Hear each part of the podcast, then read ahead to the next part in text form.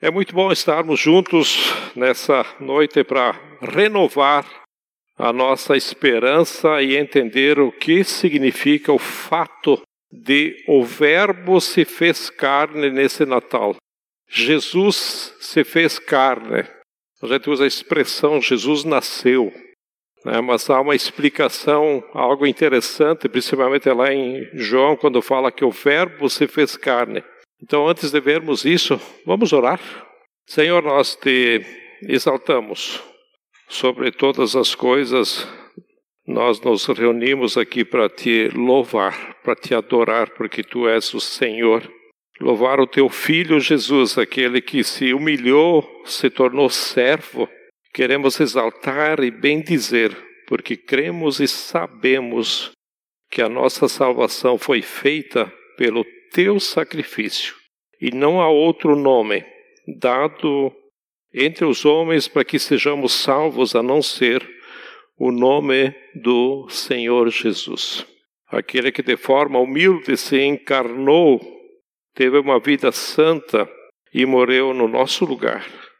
E ao terceiro dia ressuscitou, onde hoje continua vivo, assentado à direita do Pai no trono do universo. Por isso estamos aqui para celebrar a esperança que existe em Jesus, onde queremos compreender o verdadeiro significado do Natal. Em nome de Jesus. Amém? Natal é uma data que nós celebramos o nascimento de Jesus e historicamente foi marcado o dia 25 para uma uma vez ao ano nós lembrarmos ou que nós lembrássemos que Jesus nasceu.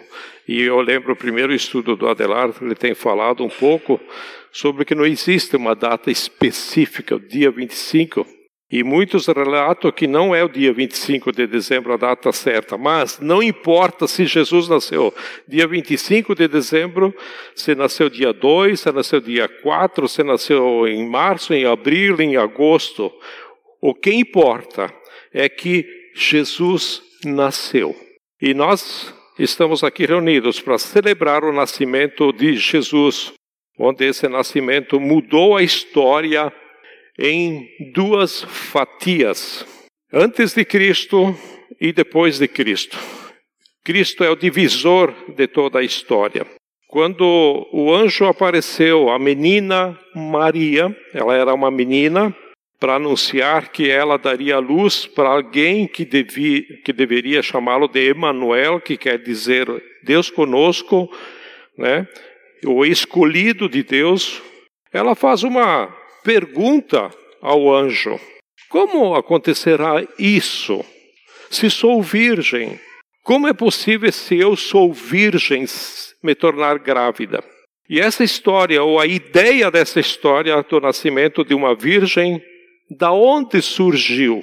Essa ideia surgiu de uma promessa que está lá em Gênesis, no capítulo 3, lá no Velho Testamento, onde logo após o pecado de Adão e Eva, Deus lança a desgraça que viria ao mundo por causa do pecado de Adão e de Eva. Adão, ele é amaldiçoado, a Eva é amaldiçoada e a serpente também é amaldiçoada, principalmente a serpente. Né? E no versículo 15 do capítulo 3, o versículo diz para, diz para a serpente, tá? Porém inimizade entre você e a mulher, entre a sua descendência e o seu descendente, e o descendente dela. Este lhe ferirá a cabeça e você lhe ferirá o calcanhar. Essa promessa foi feita há milênios passados, não é algo recente. Uma semente que viria da mulher, que daria à luz a alguém que venceria o poder da serpente a serpente que aponta para o próprio Satanás. Deus está dizendo: do ventre dessa mulher nascerá alguém que pisará e esmagará a cabeça da serpente. Ela, a serpente, lhe ferirá o calcanhar, mas ele esmagará a cabeça da serpente. E vencerá o poder satânico e a desgraça que Satanás traz sobre nós a partir da tentação dada a Adão e Eva que pecaram.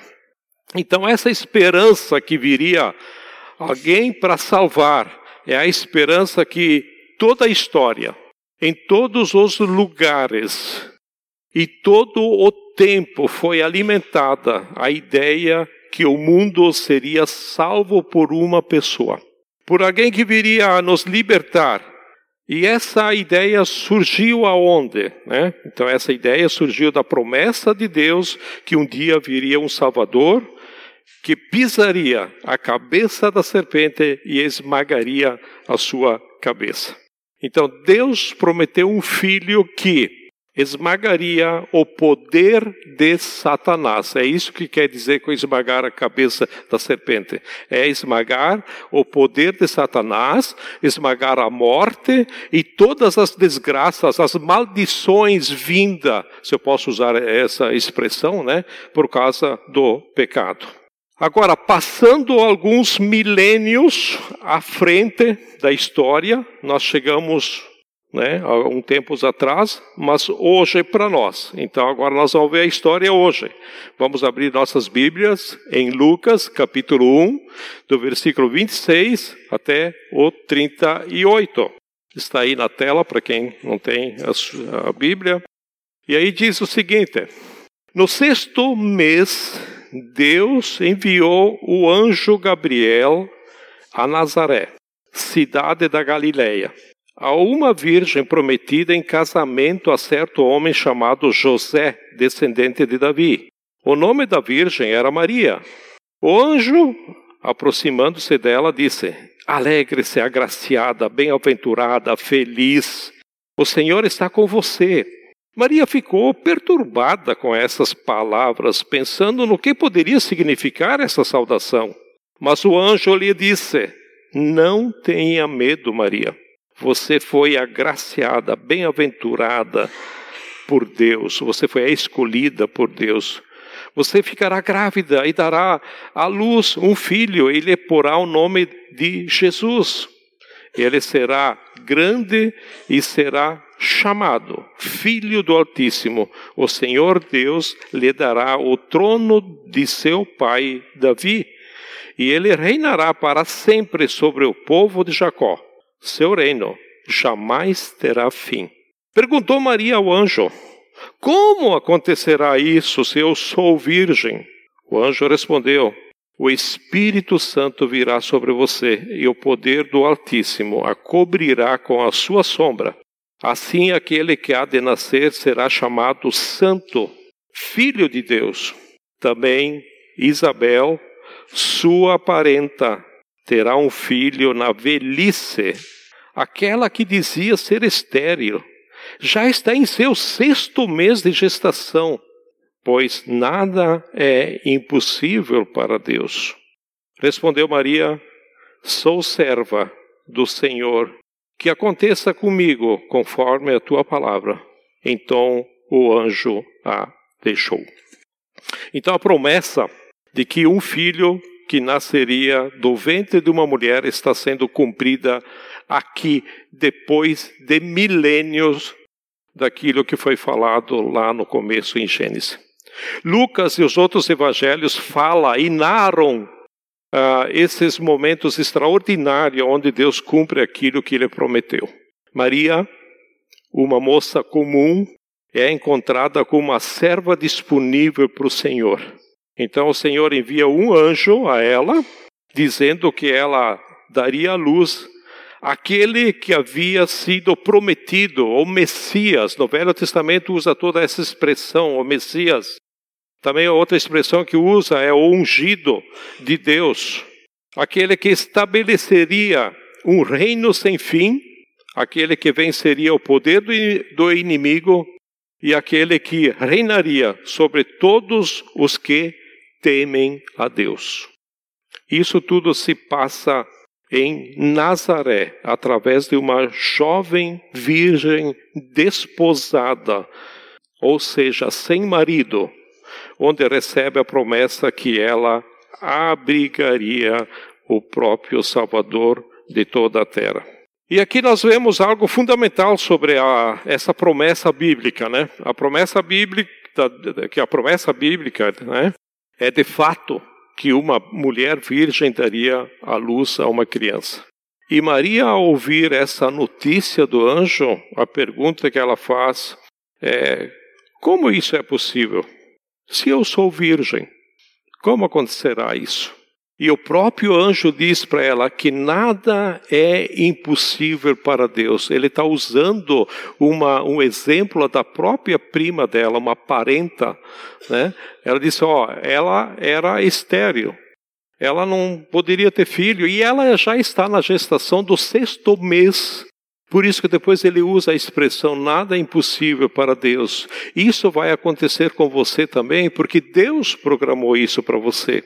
E de fato, o nascimento de Cristo começa com um milagre histórico, uma virgem dando a luz.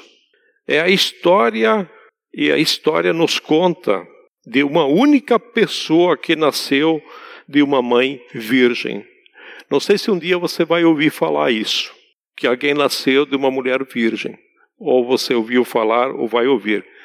No mundo tudo é possível, né? Mas pelo menos não temos esse relato, a não ser esse caso de Maria. Né? E, e quem nasceu? Jesus. E Jesus é aquele que foi concebido pelo Espírito Santo no ventre de sua mãe, Maria. Então, creio que esse é o fato não só histórico único, mas provido pelo Senhor. Em Isaías capítulo 7, versículo 13 a 15, diz sobre o nascimento virginal de Maria. Então, no Velho Testamento já se falava nisso. E aí o versículo 13 diz o seguinte: Disse então Isaías: Ouçam agora, descendentes de, de Davi, não basta abusarem da paciência dos homens, também vão abusar da paciência do meu Deus. Por isso o Senhor mesmo lhes dará um sinal que sinal? A virgem ficará grávida e dará à luz um filho e o chamará Emanuel. Ele comerá coalhada e mel até a idade em que saiba rejeitar o erro e escolher o que é certo. O nascimento virginal de Jesus no ventre de Maria mostra que de fato Deus não desistiu de nós. Mostra que nós devemos confiar em Deus e que essas promessas elas não falham, porque é uma promessa de Deus. E aquele que prometeu é fiel para cumprir o que prometeu. E o nascimento de Jesus nos fala sobre um sinal da propiciação, ou seja, pagamento pelo nosso pecado e a salvação que nós temos através de Jesus. O nascimento de Jesus aponta para o nascimento do primogênito. Ou seja, ele é o primogênito de Deus que, que morreria em nosso lugar. Ah, mas espera aí, primogênito, teve Adão, teve Eva, né? Como Jesus é o primogênito? De, de que forma? Né, primogênito de Deus, se no passado Adão e Eva já haviam sido criados e a humanidade já havia se multiplicado. E é aí que é o mistério e a importância do nascimento virginal de Maria. Por isso eu quero que vocês entendam que além de ser o cumprimento de uma promessa, é algo espiritual possível para que eu e você tenhamos vida. Era necessário que Jesus nascesse de uma virgem. Por que era necessário que Jesus nascesse de uma virgem? Porque todos pecaram e todos estão afastados da glória do Senhor. Por isso, o Salvador não poderia ter uma, uma a nossa descendência. Ele precisava ser um novo homem. Ele precisava ser uma nova criatura. Nós não precisamos de um novo político ou de um novo líder. Nós precisamos de alguém que nos, que nos salvássemos de nós mesmos. Só poderia nos salvar de nós mesmos se o fato de fato, ele fosse um novo homem. Porque o nosso problema não é político, o nosso problema não é social, mesmo que parece ser, né? E o nosso problema não é familiar. O nosso problema somos nós, nós mesmos. E o nosso problema sendo nós mesmos, nós não precisamos de alguém que traga paz passageira sobre nós, mas nós precisamos ser libertos das nossas guerras, dos nossos pecados. Portanto, nós precisávamos de um novo homem. Nós não, precis, nós não precisamos de mais um filho de Adão. Nós precisávamos de um filho de Deus. Os filhos de Adão, eles todos falharam. Todos falharam. Sejam profetas que escreveram a palavra de Deus, homens, mulheres, reis, todos falharam. Davi falhou, Salomão falhou. Quem você imaginar do Velho Testamento falhou? Nós precisamos de alguém que não tivesse a origem em Adão. E às vezes isso não é compreendido. E tem mais uma coisa para compreender. Maria, ela não é a mãe de Deus. É, Maria, ela é a mãe do homem Deus. Maria foi usada por Deus para dar a luz que existe é, desde a eternidade, né? Que, ou seja, Jesus existe desde a eternidade. Jesus não começou a existir quando ele nasceu lá em Belém da Judéia. Muita gente pensa que isso, que Jesus nasceu ali e começou dali para cá. Na verdade, a palavra diz que ele é o alfa, o começo, e ele é o ômega. E João, no seu evangelho, no capítulo 1, do versículo 1, 3, ele diz o seguinte: No princípio era aquele. E olha que interessante aqui, ó. Todas as coisas foram feitas por intermédio dele. Sem ele, nada do que existe teria sido feito. Eu não sei quantos entendem que Jesus participou da criação do mundo desde o começo. Portanto, Jesus estava ou existiu desde, desde sempre. Quando eu costumo dar o abismo ligado, na primeira lição, Uh, lá em Gênesis, quando Jesus fala assim no versículo 26, façamos o homem à imagem, à nossa semelhança, aí está no plural, façamos o homem. Eu sempre procuro explicar para as pessoas, não existia gente, não existia pessoas, aí estava o projeto, os engenheiros fazendo o projeto do homem, e está no plural, façamos o homem. Quem é? Por que isso está? a palavra façamos, porque é a reunião que os três estavam fazendo: Deus, Pai, Filho, que é Jesus, e o Espírito Santo. Então, desde o começo, ele sempre existiu. Portanto, Jesus estava e existiu desde sempre. E ali em Belém, da Judéia, Jesus se torna homem no ventre de uma mulher chamada Maria, virgem, desposada, não casada, como as promessas haviam predito que aconteceriam. Então Jesus nasce, Jesus é um novo homem. Romanos capítulo 5, versículo 14 diz: Todavia, a morte reinou desde o tempo de Adão até o de Moisés mesmo sobre aqueles que não cometeram pecado semelhante à transgressão de Adão, o qual era um tipo daquele que haveria de vir. Então a Bíblia diz que Adão era um tipo daquele que viria. Então olha o projeto de Deus para o ser humano desde lá no começo. Sempre, né? Veio, passou gerações, veio a era de Cristo e estamos nós aqui e quanto ainda vai, né? Tudo isso estava no coração de Deus.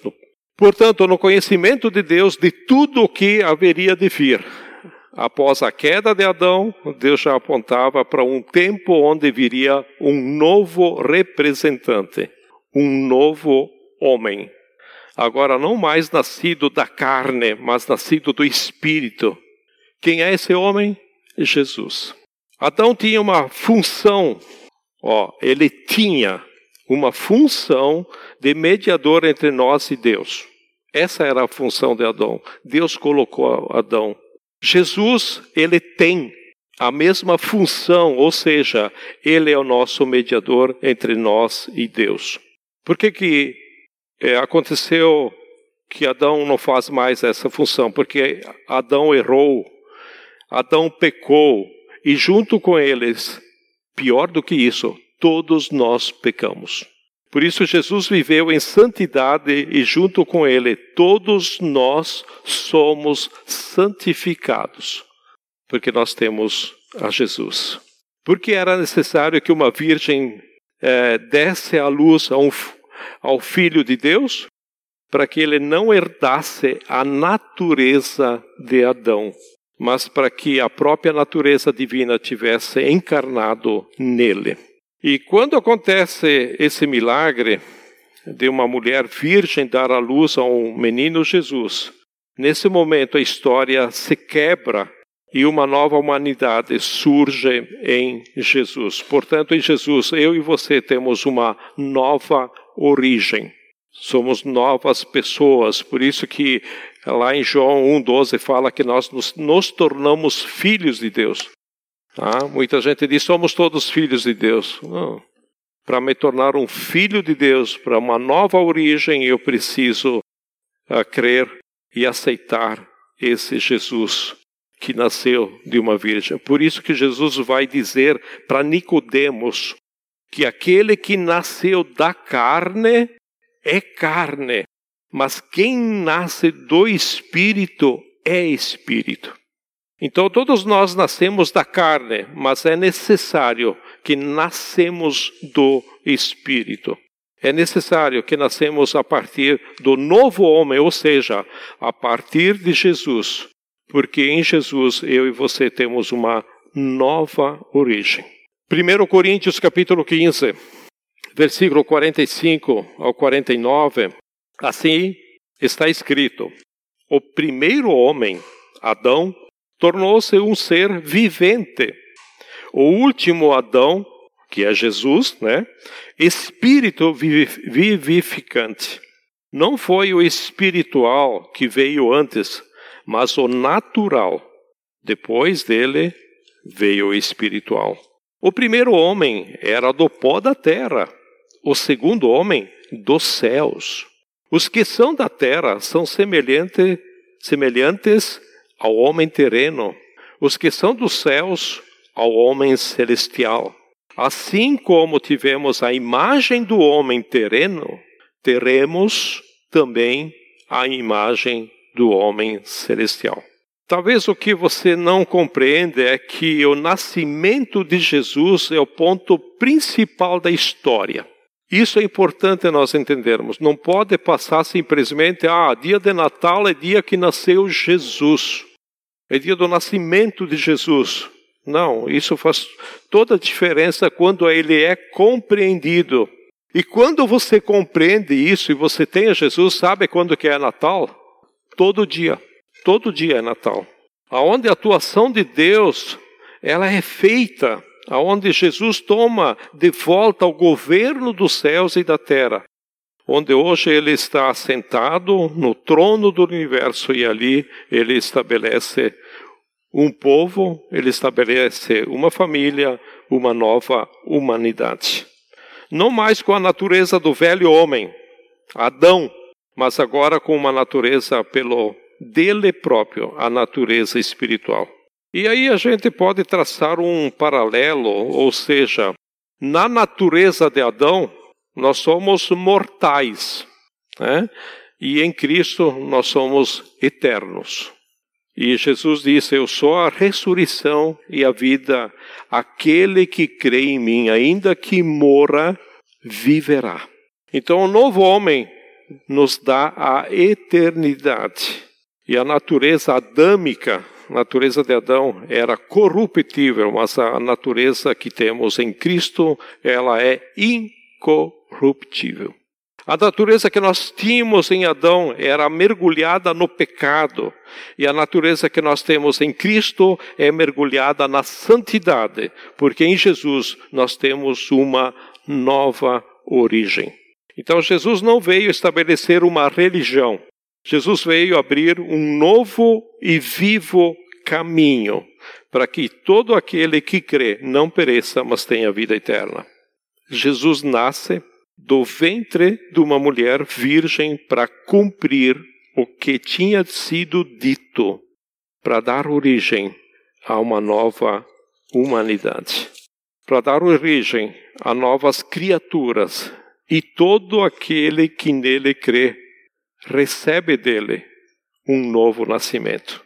E o nascimento de Jesus é muito mais universal do que você possa imaginar ou que nós podemos imaginar. O nascimento de Jesus leva para um momento onde eu e você podemos nos livrar do pecado que havia sobre nós, que eu falei antes das maldições sobre nós, e abraçarmos os benefícios a partir de Jesus. E o que nos distancia disto é a nossa fé. Isso é que faz toda a diferença. Então hoje estamos celebrando aquilo que a história nos mostra. Agora, não é suficiente você acreditar que Natal não é sobre Papai Noel, porque até os demônios sabem disso, que Natal não é Papai Noel. Não é suficiente você acreditar que Natal é sobre presentes e outras coisas humanas. Por exemplo, é dia de reunir a família. Né? Vamos celebrar a família, vamos fazer festa. Aí tem um banquete, tem um jantar, e o nome de Jesus não é lembrado, não é falado. Ah, mas é o dia da família. Isso é Natal? É necessário que eu e você abracemos em fé esse Natal. O cumprimento das profecias cumpridas em Jesus nos dá esperança de vida eterna, sim. Nos dá certeza de vida eterna, sim. Isso é o nosso Natal. Deus vive entre nós. Ele cumpriu aquilo que havia sido prometido, onde eu e você, nele, podemos ser novas criaturas. E nós somos novas criaturas. Jesus nasceu. Deus fez o que prometeu. E o novo homem pisou nessa terra para resgatar todos os que creem no seu nome e confiam nele. Esse Natal talvez seja a oportunidade de você abraçar essa fé. Abraçar a fé em Jesus, que não era um homem comum. Ele era o Filho de Deus prometido e por meio dele todos aqueles que creem podem ser salvos e vão ser salvos. Então convido você a abraçar a fé do Natal, onde Jesus nasceu de uma virgem, viveu em santidade, morreu, ressuscitou e foi aos céus. E ele voltará. Voltará para buscar todos aqueles que creem nele. Vamos orar? Querido Deus e Pai, nós te damos graças por essa oportunidade. Queremos te, te agradecer, ó Jesus, pela compreensão do sentido do Natal. Que às vezes nós vivemos ele como uma, um cumprimento religioso, como uma festividade, mas nós precisamos entender a profundeza do significado do Natal, do nascimento de Jesus, do Verbo de Jesus que se fez carne e habitou entre nós. E mais do que isso, ó Deus, obrigado porque nós, compreendendo isso, nós recebemos esse Jesus no nosso coração. E Natal não é mais dia 25, todo dia, todos os dias, de agora em diante, por abraçarmos essa fé, é Natal. Dia após dia é Natal, porque Jesus está no nosso coração. Ele se fez carne e habitou entre nós, e em espírito nós o recebemos no nosso coração, e ele habitará por sempre. E nós o aguardamos para a vinda que virá nos buscar para um dia estarmos eternamente na tua presença. Obrigado, Deus, por essa oportunidade. Nós te damos graças e te louvamos. Em nome de Jesus. Amém?